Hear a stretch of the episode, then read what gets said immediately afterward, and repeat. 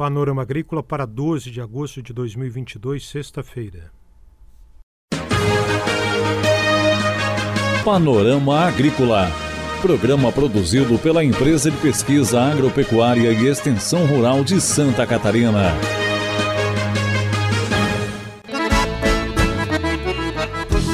Sexta-feira de lua cheia, 12 de agosto, no ar para você o Panorama Agrícola. Na mesa de som está o Eduardo Maier e o ditado é o seguinte: não tente tapar o sol com a peneira. Nesta sexta-feira, aqui no Panorama Agrícola, você confere como planejar uma agroindústria familiar. Ligue 48 3665 5359 e deixe o seu recado nos ajude a fazer o panorama agrícola. Dica do dia. O produtor deve ficar atento à nutrição do rebanho para ter qualidade no produto final, seja carne ou leite. Leite e carne à base de pastagem é a recomendação, mas fique atento se for necessária alguma suplementação. É hora das notícias. Agroponte em Criciúma vai ser na semana que vem, de 17 a 21 de agosto. Vai ter feira da agricultura familiar, produtos orgânicos e exposição de bovinos puro de origem, além da exposição de equinos, ovinos, caprinos, aves tradicionais e exóticas, abelhas sem ferrão, coelhos e peixes.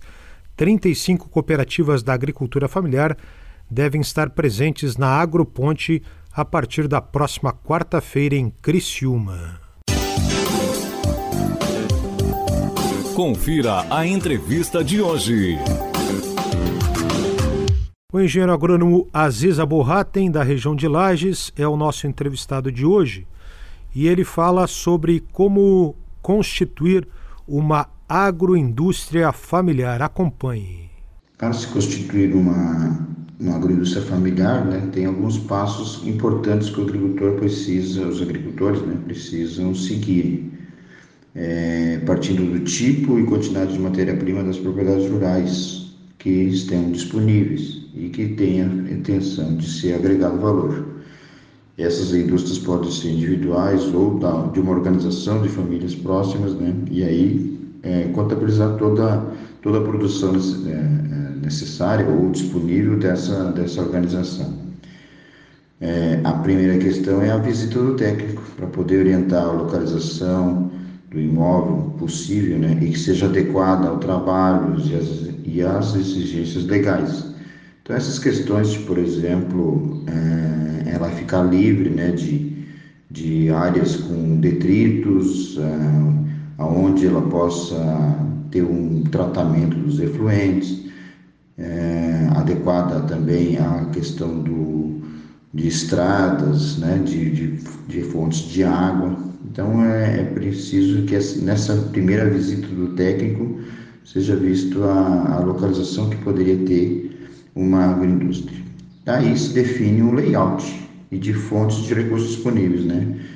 qual, quanto, quanto mais ou menos custaria isso e, e se há disponibilidade de recursos ou precisaria uma fonte de recursos aí. Paralelamente a, essa, a essas ações, ah, pode ir começando a completar a documentação né, para esse enquadramento. Né. Também pode ser estudado orçamentos e materiais nesse momento, né, equipamentos necessários, ver quais os equipamentos que têm hoje disponíveis, né, para, essa, para esse tipo de agroindústria, assim como qual mercado e preços são estimados para você para se ter a viabilidade do projeto, né? Quanto quanto vai ter de renda e quanto vai ter de custos, né? Para a atividade. Com estes dados, o técnico poderá elaborar adequadamente o projeto de viabilidade e seus ajustes, e seus ajustes na construção. Planejamento é essencial, diz Aziz Aburratem.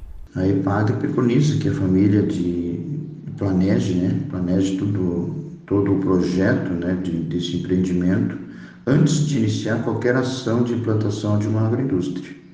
A dificuldade muitas vezes né, está associada a mudanças nos processos depois de iniciada, pois o assunto é muito complexo, que é a produção primária, muito mais complexo, né?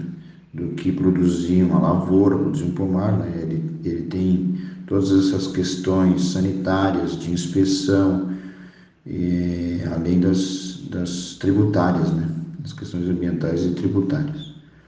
O acompanhamento técnico e o projeto vão definir todas essas questões para analisar os parâmetros e dimensões para a agroindústria que eles pretendem.